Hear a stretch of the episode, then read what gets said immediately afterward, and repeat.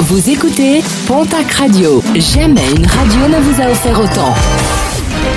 L'information locale à 9h, c'est sur Pontac Radio. Bonjour Jean-Marc Courage Sénac. Très bon vendredi, bienvenue à vous et merci de votre fidélité.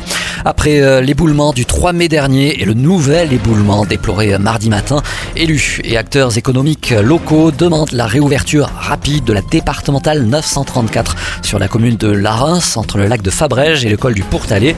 Des personnalités qui s'inquiètent pour la saison estivale et l'économie de la vallée. Pour sécuriser l'axe, des travaux de purge des roches instables devraient être menés avec euh, utilisation de dynamite.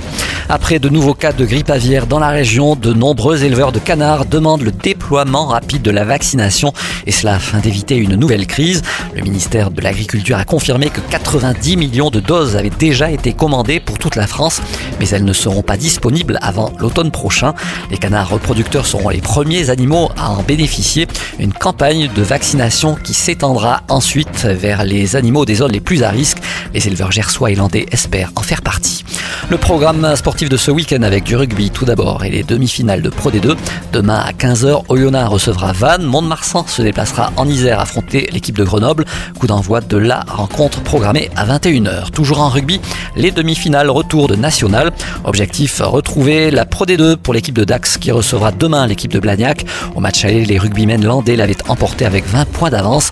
En National 2, les demi-finales, Périgueux affronte le stade métropolitain. Saint-Jean-de-Luz sera opposé à Vienne. En football, la 36e journée de Ligue 1. Déplacement ce dimanche du TFC à Nice. En Ligue 2, là aussi, la 36e journée du championnat. Le Pau reçoit demain samedi au Noustcamp l'équipe de Bastia. Les Girondins de Bordeaux reçoivent de leur côté l'équipe de Laval.